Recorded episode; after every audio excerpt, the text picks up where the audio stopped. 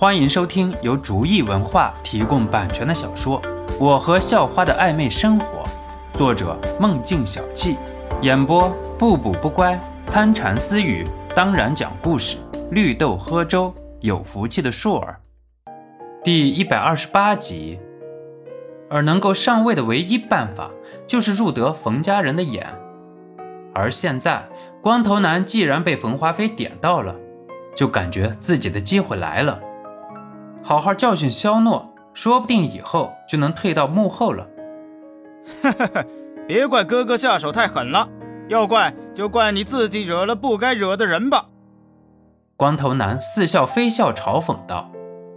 面对光头男的嘲讽，肖诺的选择是直接无视。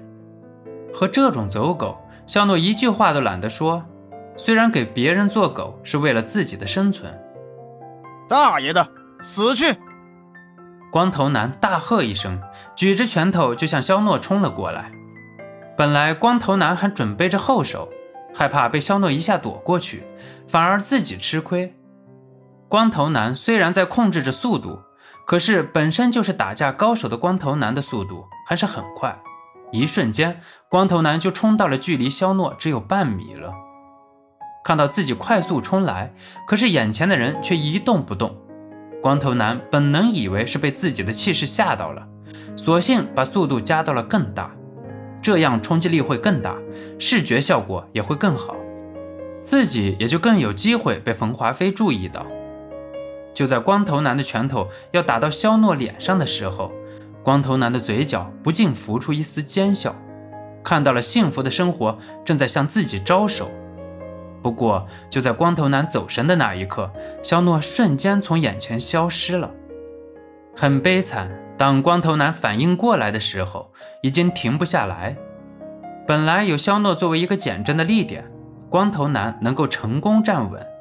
可是肖诺突然消失，光头男就直接一个狗吃屎趴在了地上，而且光头男倒下之后，头所处的位置正好在肖诺的脚下，外人看见像是跪在肖诺的脚下。耶耶耶！妈妈来个轰！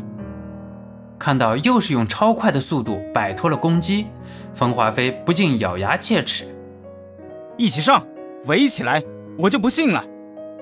冯华飞大吼大叫道：“要是这么多人还对付不了一个肖诺，那自己真的不需要继续混下去了。都给老子一起上，抓住他！老子要卸了他的腿，我看他再怎么跑。”被肖诺戏耍之后，光头男感觉自己已经颜面扫地，甚至不可能再被冯家看中，而这一切都是肖诺赐予的，所以光头男把所有的火气都撒在肖诺身上。唉，那就一起来吧。肖诺也是无奈耸耸肩，在现在的肖诺眼里，这些人不过是蝼蚁。只不过因为生命的无价，所以肖诺并没有做过分的事情。有了冯华飞的指令，众人都想在主子面前好好表现，于是层层围了上去。只是即使是最内的圈，与肖诺之间还是有一定的安全距离。至少给自己一个能够缓冲或者反应的时间。一时间竟然没有人向前了，而是围绕成一个圈，而且每个人都在缓慢平向移动着，似乎为了把肖诺绕晕，然后奋起而攻，也有可能是为了找寻肖诺的弱点。只有最里层的人自己清楚，害怕被肖诺打倒。虽然古人说双拳难敌四手。可是先上的两手肯定会重伤，然后趁双拳暂时力竭，被剩下的双手拿下。出头鸟肯定会倒霉，没有人愿意去做这个出头鸟，反而每个人都愿意做后来的那两只鸟，不会受伤，而且功劳很大。看到众人都只是在转圈，却丝毫没有上前的意思，冯华飞急着大叫：“都给老子冲啊！”抓住了都有好处，谁要是想着逃避，那也别怪我不讲情义了。对于冯华飞来说，想要的结果就是肖诺被揍，然后找回属于自己的面子。至于谁会受伤，那都是次要的。反正家里有钱，大不了包了医药费，再多给点抚恤金。看到冯华飞真的愤怒了，本来还有自己小九九的几个人，虽然还是在平向移动，可是明显加快了步伐。这次是真的想要找寻肖诺的弱点了。要是换做平常人，可能现在真的已经被吓尿了。可是肖诺并不怕，把精神力释放在空间中，每个人的动作都能被立即抓取。肖诺也不怕被人从背后攻击。你们行不行啊？我看着都头晕。”肖诺说道。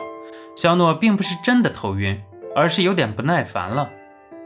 这时候，正好光头男移动到了肖诺的背后，于是和正对着肖诺的那个人一个眼神交流，那个人马上心领神会。毕竟经常在一起，打架时候的默契还是有的。两个人无非就是敌人面前的人佯攻，然后另外一个人从背后偷袭。不过看到有两个人愿意先上去挨打了，剩下的内圈的人也都是冲了上去。本集播讲完毕，感谢您的收听，喜欢请点击订阅加关注，下集更精彩。